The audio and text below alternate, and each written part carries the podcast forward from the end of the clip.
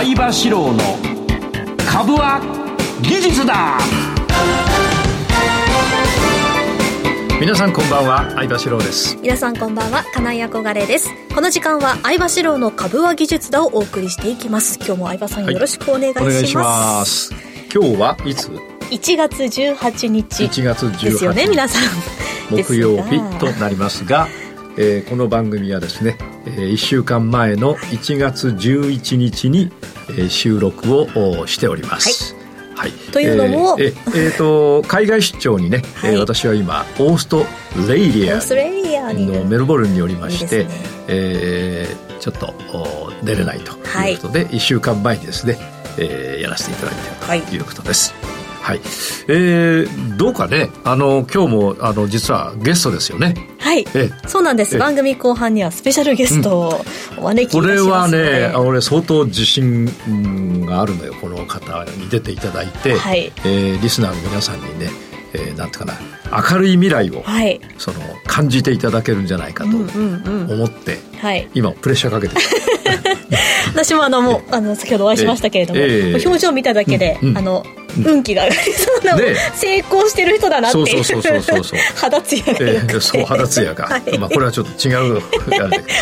あのー、まあお話ししちゃいますけれども、えー、この番組にもあのご出演いただき過去にね、はい、えいつでしたっけ5月 ,5 月2日の放送で5月2日の放送、はい、私のテニスの「プライベートコーチをしてくださっている、はい、えー、島田先生、はい、で、えー、前回の時にお話したのが、えー、100株単位で1年間、まあ、ほぼこう10万以上を稼ぐ100株ですからね月10万円月1万円をほぼ毎月稼いでおられると、で,、ね、で1年経って、はい、そのそれからもう1年経ったんですね、はい、2年経ちました、えー、5月の2日に出演していただいたから67891011112、そして今年の1月どうなったか気になります気になりますねただまあ出てもらってんだからうまくいってるんだけど、これがね額がね10万じゃなくて20万になったわけ倍に倍にやっぱりこうねでもともと素人だったわけですから、はい、これはねその島田さんのお話を皆さんにぜひ聞いていただきたいと皆さんと同じ立場ですからねそうですね、はい、番組後半皆さん楽しみになさっていてください、はい、それでは番組始めていきますこの番組は株職人の相場志郎さんに長年の実績で生み出した技術でかつ実践的な株式トレードについてたっぷりとお話をいただく番組です YouTube ライブの相場 TV 相場四郎株塾公式チャンネルでも配信しています。動画配信については、ラジオ日経の番組サイトと相場 TV でご覧いただけます。また番組を見逃した、もう一度見たい、そういった方のために、ファームボンドの会員登録をしますと、番組の過去の動画などもご覧いただけます。番組ホームページの会員登録バナーからよろしくお願いいたします。それでは番組を進めていきましょう。この番組は株塾を運営するファームボンドの提供でお送りいたします相場志郎の相場の潮流このコーナーは株式投資のポイントを相場さんに分かりやすく解説いただきます。さて、ということなんですが、はい、今日は一週間前の収録ということで、大予想大会になりますね。マーケット情報が、今日は実は1月の18日なんだけど、はい、11日に収録してますから、18日の情報がないだですよ。ないだです。えなので、また大予想大会。はい、で、えー、まあ、予測をし、予想をして皆さんにその通り動いていただくんじゃなくて、これ株式もそうですが、考え方を学んでいただくということなんですね。で、じゃあ、日経先物がですね、えー、どういうふうな動きを18日してるだろうというふうに1週間前の今、えー、考えるわけですが、うんはい、1週間前これは飛び出したわけですね、はい、これは番組で飛び出す可能性が出てきたん,、だって話をしてましたやっぱ飛び出しました、はい、で、えー、もしあれだったらこの飛び出した時に買うのがよよいいわけですねあの並びを飛び出してこれで買うかこれで買うかですね、うん、で、本数は、えー、11日、11日時点で、えー、1、2、3、4、5本、うん、6、えー、5、6、7、8、9、10、11、12 3 4 5本うん6 5 6 7 8 9 1 0 1 1 1 2 13、14、15、16、17、18、19、20、21日。はい。えー、従って、えー、来週、つまり、この放送がされている18日まで上昇し続けることはあまり考えない。そうですね。うんえー、もうすでにこれ17日に行ってますから、はい、あと5日上げると22日か、はい、ああるか。22だったらな。フルフルであるかもしれない。フルフルではあるかもしれない。ただ途中陰線挟むでしょうね。そうですね。うん、で、途中陰線を挟んで、そのまま下落っていうのは普通はないんですよ、これ。パン、これ、すごい見て。オレンジ、紫、青、緑、赤が、うん、綺麗な。綺麗な、もう、もう、俺の高校生の時のような、この元気の良さですからね。こう、行くぞっていう感じだから、今なんかもね、行ってきます。いやいやいや、そんなことないですよ。なんですので。今日たくさん寝てますから、相葉さん。もう9時間寝てるから元気よ。で、なので途中陰線挟むでしょう。これは先週の番組でお話しました。はい、ただ陰線1本で、えー、下がることはあまり考えられません。なぜならば、赤と緑と青が元気よく上げてるときは、はい、買いが続いているので、はい、陰線が出るのは、えー、多分直近で買った人とか過去に持ってる人、実はこの時点で、この辺で買った人は全員儲かってるわけですから。うんうん、過去に買った人、そうか、過去に買った人全員儲かってんだ。そうです。一人も そうか、新高値だから、一人も損してる人いないいないはずなんだ。このチャート上は。はい、うん。で、えー、11日から今日18日までの間、この、この辺ですね。ここでどっかで陰線が出ても、はい、この移動平均線の傾きだと、次は陽線が出る、出る可能性が高い。はい、で、また上がっていくでしょうと。うんうん、で、そうなった時に、どこかでやっぱり上がりすぎで、えー、これは相場が悪くなるんじゃなくて、利益確定。あるいはもうこれ以上買う人がいなく、うん、まああまり上がっちゃうと買う人いないから、はい、えー、一時売られて陰線が出て、うん、もう一回陽線が出て、はい、で次に陽線が何本か1本か2本か分かんないけど出て陰線が出て。はいで、また陰線が出て、で、1本しか上がらずに陰線が2本が出ると。そういうような動きが、あの、今の急上昇から下落に至る動きです。はい、そうするとあと5本の中ですから、うん、ん、途中陰線が出て陽線が2本ぐらい出て陰線が出るぐらいの感じですから、あの大幅な下落という感じではなさそうな感じですね、今の動きだと。はいただ実際に途中でね、何かことがあって大幅な下落するかもしれこれは十分ありえますが、はい、今日時点ではないと。うんうん、で、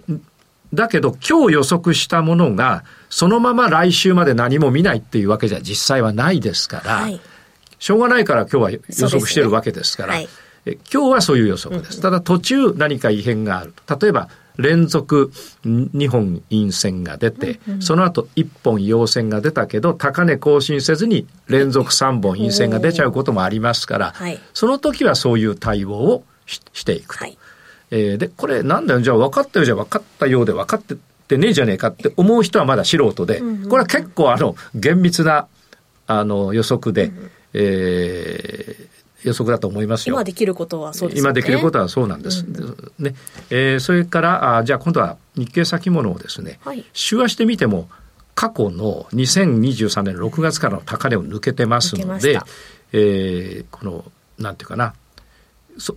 過去はここまで買う人がいなかったわけです。うん、だから需給関係において、ここでも買ってもいいよという人が出てきた、はい、ということですから、はい、ただこれ3万5千円だとそうか、節目だね、5千円ごとの。だこの辺でもみもみするかもしれないし、冷やしが。3万5千円で下がったり上がったり、横ばいの可能性もありますね。はい、5千円ごとの節目ですから。これ週足見て分かった。で、月足見ると、あの、実はこれ本数はですね、1,2,3,4,5,6,7,8,9,10,11,12,13ここからで13本。ここから多分二十何本ですから、結構いってるわけですよ。ただ、ここは勢いが勢いを呼ぶと結構いっちゃうことがあるんで、うえー、パンパカパンだもんね、月足も。そうですね、うん。週足もパンパカパンです。で、日足もパンパカパンです、はい、だからやっぱりなんかこれをねぜあの先々週の番組の時は、なんか上がるかもしれないなって言ってたんだよな、ここはやっぱりあのお上がりすぎとかいうことじゃなくてやっぱり上がるべくしてちあのみんな買ってきてるわけだから、うん、あまり売りで戦わない方がいいだから次の18日までの間、はい、日経先物売りで戦わない方がいいですね、陰性がバッと出たとしても、はい、あのー、やっぱり上にもう一回持ってかれる可能性があるから、うん、売りはなしの方がいい、うん、うん、で、えー、やるなら、あの、陰線一本出た後の次の、お陽線の回。回ですね。だろうな、売りはないな。一週間のうちに。うん。という感じがしますね。えー、それから、えっ、ー、と、ゴールドを見ていきますと、はい、えー、ゴールドはですね、えー、先週、今日は18日ですから、先週はこうだったですると、18日までの間に、つまり今日までの間に、はい、11日から今日までの間に、この陽線の上に乗っかるかもしれないですね。そうですね。この下半身が出て、うん、下半身が出て、えー、何日かあげるかもしれません。はい、あと、だから、ローソク押し5個、五本、五本ですからね。うん、5本のうちどうなるか、下半身が、どうだろう、来週、今週の月曜日、18日の週の月曜日ぐらい出て、う、うん、えー、火、水ってなって、赤の上に乗っかっているようなイメージかな。うんで、えー、次の放送18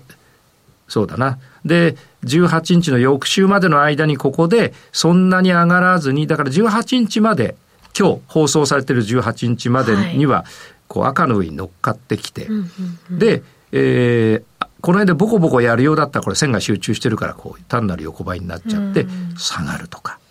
いうことも考えられますね。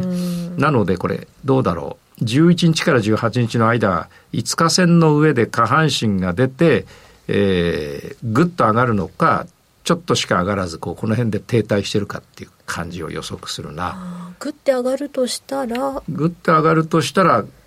あの下半身が出るからクククって上がることもあるかもしれない。18日まで、うんそんな感じがしますね、うんうんうん。あとだから5本だもんね。ね金曜日と月火水木。金曜日と月火水の4本か。はい、4本だから、そうだね。この間だね。この間。うん,、ただね、次が戦いで、はい、えっ、ー、と、18日過ぎた後、ここに陽線が乗っかってるとした時に、はい、あまりここまで伸びずに、この辺で逆下半身が出ると、ちょっと弱くなってくる。はい、というこ方が狙いなんで、下半身出たら買うけど、伸び悩まだ、伸び悩んでたら、早めに手締まっちゃって、次の逆下半身で売りっていうようなことをやって、そそのどれかがえー、この放送日、今日までに発生するような感じで週足を見ると、もしこれ、あの、下がそそのさっきのことがあるとこれ緑の下に週足で入りますから、はい、その時は青ぐらいまでだから18日以降の話になりますね。えー、で月足を見ると、まあ、まだ天井圏ではある。そうですね。ね。えー、それからクルード、ね、クルード、うん。クルードはですね、時間大丈夫だよね。はい。うん、クルードは実はあの月足でここまで行ったんだけど下がってきて青に当たって、えー、4ヶ月下げてるんですよ。だこれ1回は止まる可能性あるんだけど、うんこの突き足から見るとやっぱり2つ考えられます。突き足がここでダブルになって上がっていく。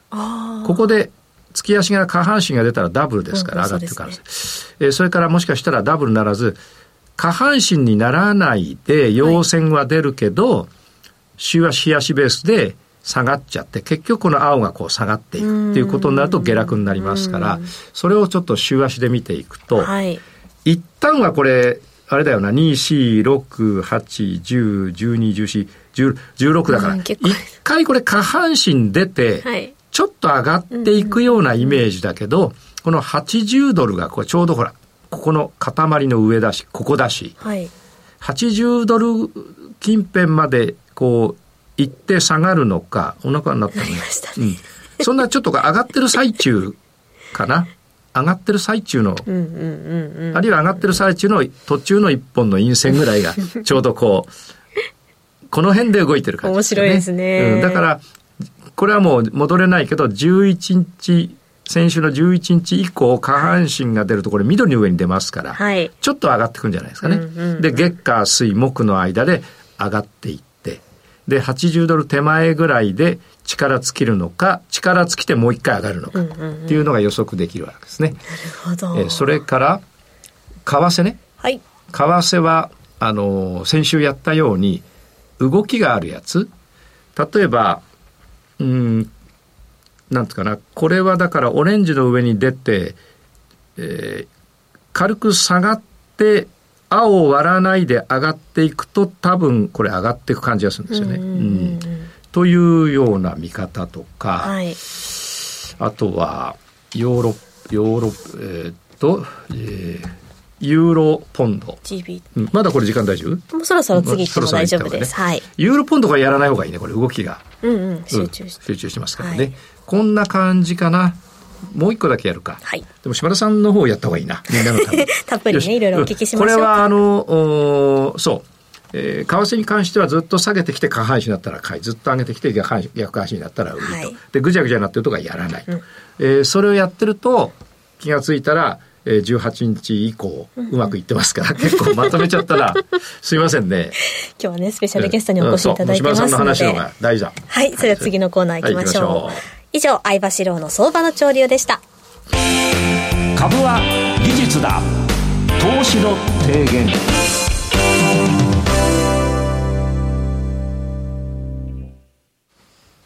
はい、冒頭でもご紹介しましたが、今日はこの方にお越しいただいています。はい、相葉さんのテニスの先生。先生。トレーダーとしても成長中の島田康夫さんです。よろしくお願いします。はい、よろしくお願いします。テニスね、俺よりうまいもん。先生ですから。先生。マッケンな日本遠くのマッケンローって言われた。ありがとうございます。すごい。すごく。青学テニス部出身。はい。テニスで入ったんじゃなくて勉強で入ったんですもんね。えっと、半分ぐらい半分です。半分。頭もいい。元あの、大企業の勤めてて、今はもテニスが好きで。はい、テニス好きで。はい。はい、それで日焼けしてます。そうですね、日焼けして。えー、だってね、はい、俺だよ、おお俺、うちの世田谷の家に、はい、あの、テニスのレッスンで迎えに来てもらうじゃん。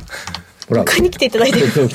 すね、先斜め前の家のお,、ね、お姉さんとかおばさんと話してるから、どうしたんですか、はい、いや、青学のテニスで同級生でしたと。テニスつながりで俺囲まれちゃってるえー、すごいですね。奇遇でしたよね。ねその方、青学のはい、あのテニス部の監督でしたからね、はい、今ね。そうね、うんはい、うちの近所のおばちゃんと話してるから、何してんのかなと思って。ということで、はい、えー、テニスにこういろいろ人生を捧げてきて、はい、ところが、ところが、えー、53歳でしたか、はい、50だから1か2歳1歳の時にですね、えー、運悪く私に出会ってしまって、えー、テニスを教わりながらなんとですね株軸に入れてしまった。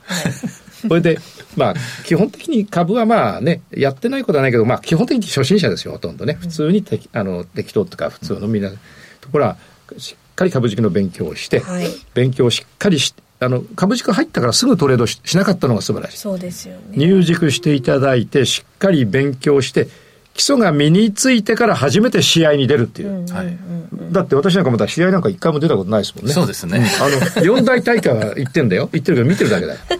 3大会行ってますか。なので、えー、先生はどうすごいかっていうと、初心者です。そしてちゃんと勉強してから本番トレードに入った。100株単位で、この番組でもお話をした通り、過去に、はい、えー、毎月10万円の利益を得て、はい、その後、その後の1年、どんな感じになったかって、どうですか先生。えっと、ちょっと作戦を考えて、はい、えっと、何パターンかちょっと考えまして、ナンパですか何ンパ、ー、ンパじゃない、ナンパターンですね。はい。で、えー、と、結果として、直近2か月、はい、あの、10月に検討し、はい、はい、11、12月は今のところ、過去の大体倍ぐらい。20万。20万ぐらい。1月、11月は24万。24万。12月が20万。20万はい、1月は4日時点で8万5千だから。4日しか経ってない。あでも厳密に言うと1日だけです、ね、1日だけはい、そうだ4日だから1日、はい、だから4日に手締まったんですね、はい、そうですでで今あの島田さんのですね、えー、毎月の利益これは2022年の11月からずっといくですね14か月の平均が月11万1839円の利益になってます、はい、で基本100株単位ですで、ねはい、10月ぐらいに先生にねこれ先生も多分あのいけますよと、はい、俺はなんかあの外資系のあの投資銀行のトレーディングチームのヘッドだったら、先生採用してテニスやらせないで、ディーリングルームでずっとやらせといたら、月1000万ぐらい稼ぐと。えすごい。なんで、先生と、えー、10月にですね、うん、ちょっとやり方変えましょうよと。アドバイスアドバイスをしまして、で、ここに書いてます。今後の方針、検討期間。それが気になる。なので、10月は6万5千円になった。これ、検討してたから、あの、あまりやらなかった、ね、そうですね。というのを半分言い訳に。はい。でも、まあ、本当に検討してました。はい、そして、11月から、えー、新たに始めて、えー、すぐ効果出てますね、うん、24万1000 12月は20万ということです、はい、これはどういう検討をされたかというのをちょっと先生これですかね、はい、えー、とその次ですか、ね、ご説明いただきますか、はい、えーと、ざっくり言うと増やすために枚数増やすか、はい、値動きの大きめのやつにシフトするかのざっくり2つありましてちょっと両方試してみましたで今のところ、まあ、両方えおおむね問題なくいってるんですが、えー、額の高い方をやった方がなんか相性が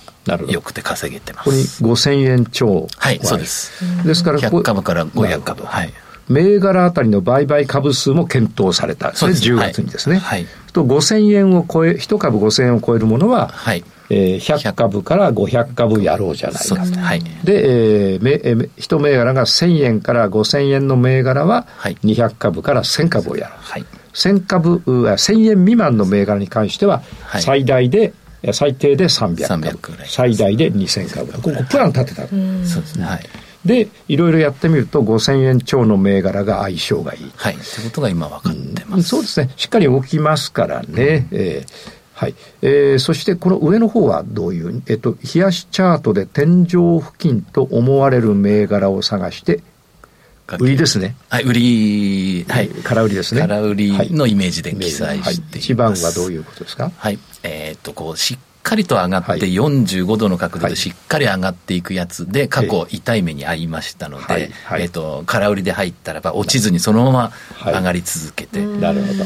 なので、えーその購買を意識するように、えー、しました確かに購買が急だっていうことは買いがたくさん集まってるからなかなか下げにくいですよね、はいはい、なるほどそして2つ目ははい、これはあの以前からの先生の教えで本数が一定数いってるかと、はい、これがやっぱり今のところきあの、はい、今も基本の考え方になります、はい、9本上げてるか17本上げてるか23本上げてるかしかも急勾配じゃないということですね、で3つ目がはい、えっ、と、しこりがあるかどうか。このしこりのチェックは、日足と週足、月足を見て、何か目安になりそうなやつがないかを一応チェックをします。はい。あの、全部相場流にはあるんだけど、多分リスナーの皆さんや株熟成で、知ってるんだけど、これ使っ、この3つとも使ってない人結構、まあ2つ、2番の本数は結構皆さん使ってるんですよ。はい、ところが1番とか3番は知ってるんだけど、うん使ってない人は結構いるのでこれはものすごく参考になりますね。うん、しこりがあるっていうことは、えー、不安になりそうなしこりっていうのはこれ売りを取るんだから上がってってしこりがあれば下がるんですよね。はいとかあとは少し押し目、押し目でいいんです、あの下がった時に、それ以上下がらないんだったらもう一回えー、と買ったりあるいはその逆で、ええ、あのどどっち側もそのしこりがあったらそれを目安に、はいはい、でなんとなく感覚的に入れそうかなと思ってもなんか根拠がないと不安なのでその時にしこりがあると。るはい、ねえー、それから4番の逆下半身になりそう、はい、なりそうか、はい、なりそうってはどういうのがなりそう、はい、これちょっと、まだその逆半、えー、下半身逆半身の感覚が、はい、えっ、ー、と今の自分は、えー、あの後追いで見ると、えー、あやっぱりそうだよなと思うんですが、えー、なる前に入って、ちゃいがちなんですね、ねそうですよね、前はね。そうなんです。本数いってるから。はい。だから、せめて、その、逆派、なりそうな気配が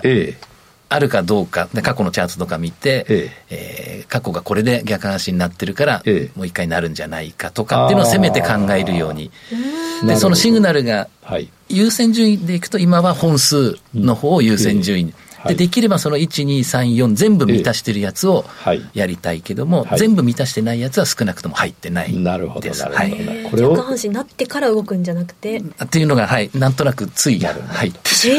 えー、4番は少しもうちょっとあのデジタル化した方がいいですねね、はい、そうなんですえー、っと本数急勾配じゃなくて本数がいってて、はい、えー、下がるようなしこりがあると。はい、で、ね、逆半身になりそうな16本目とか15本目とか、そのあたり。はい。まあ、なりそうっていうのは、14、5本いって、陰線、陽線、陰線、陰線とかなって、はい、えー、逆半身じゃないけど、ちょっと割ってきたようなのはなりそうだったりしますね。で今、その5000円超のやつを狙ってるので、その逆半、逆下半身出ちゃうと結構大幅に下がっちゃうので、はいなんか次、入るのにまたそれはそれで勇気がいっちゃうので、ちょっと悩ましいところなんです、ね、はい、はい、そして尾行でこれはどういうことですかはいえっ、ー、と空売りで入ってますので、はいはい、えー、もっと上がってしまうかもしれない、はい、あのエントリーした後にもっと上がってしまうかもしれないので、はい、えー悪い方にシナリオを考えて、はい、まあ、ここまでが最悪だろうというのから想定して、はい、えー、エントリーを4枚とか5枚ぐらい、はい、あの資金を残しといて、はい、え上がっちゃったとしても大丈夫ということでこうメンタルを保つようにしてそのエントリー予定表を作ってやってそうすると、これをエントリー予定表っていうんですね、えー、あそうですねはいそれ毎日作ってますあ毎日、今やった取り掛かってる銘柄があって、はい、そして、えー、そも14本ぐらい上げていて、はい、陰線が出ていると、はいあはい、そうするとそろそろ逆感じになりそうだな、はい、でその時にエンエントリー予定表ではどういうえっ、とはいえーと、大体の金額と、えー、えー、枚数を一応か、はい、書いて、はい、えーと、とチャートを見ながら、えー、この金額ぐらいになったらば入りたいなと、うん、ああじゃあ観察してるんですね観察しててで、えー、そうそうですね、観察、うん、で、えっ、ー、と、これから入るやつもそのエントリー表に入れちゃってるし、うんええ、もう入ってるやつで買い増し、売り上がるやつのエントリーも両方そのじゃあシートの中に例えば13本目で売りを100株入れて,、はい、このままこうやってちょっと上がってって14本目で、はいえー、あ15本目で売りを今度は200入れようとか、はい、そういうそんな感じですよね、はい、そのただしなんそういうプランを立てておくと。はいで全部で1000株あってもあじゃあ2000株あっても、はい、そこまででは500株までしか使わない使わないようにすると、はい、で抜けちゃった時のプランも最悪このままずっと上がっていった時の,、時の一番マックスを一応考えて、えー、今のところそれよりも上がっちゃうってことは今のところないですね。うん、ないですね、はい、なるほどかなり無難に無難にはいえー、ここに書いてあるのは最悪っぽいシナリオを考えて計画的に売り上がる、はい、これはあの本当に相場師のやり方で売り上がりっていうのがあるんですね、うん、例えば、えー、限界が23本としたら20本ぐらいでえー、最初入れてあじゃあ18本ぐらいで入れて、はい、で21本ぐらいで入れて23本で入れてで、えー、その時に全部の枚数は使い切ってないと、はい、でそれよりあまり上がらないようなしこりが上にあればいいわけですからね。はい、はい、で次にやばそうに感じても焦りすぎないようにして撤退を検討するこれは先週のね児、えー、玉さんもおっしゃってましたし、これはどういう、はい、これすいません1ページ戻っていただいていいですか、ごめんなさい、はい、これ前回まではやばそうに感じたらすぐ撤退すぐ撤退ってしてました、はい、なのでもう期間短かったんです今回はやばそうに感じても焦りすぎないようにして検討してやば本当にやばいと思ったら撤退すると、うん、ちょっと変わりましたね、はい、一呼吸置くと、そうですねあの前回までの過去一、えーと、最初の1年間の売買明細だと見せていただくとやっぱり危なくなるとすぐペッ、はい、危なくなったら逃げるイメージ あったあったあった、ね、逃げ足早いなと、はい、でもそこでまたね あのちゃんと上がったこともありました、ありましたのでそれを研究して、あやっぱりこれだったら大丈夫じゃないかなとということですね、さて音楽が鳴ったので、これ続きちょっとあの y o YouTube ライブで伺うとして、はい、えー、一旦ここでね引き続き視長配信でも、はい、島田さんにお聞きしていきます、はい、お願いします以上相場四郎の相場の潮流でしたこの番組は株塾を運営するファームボンドの提供でお送りいたしましたでは株いきましょう株は技術だ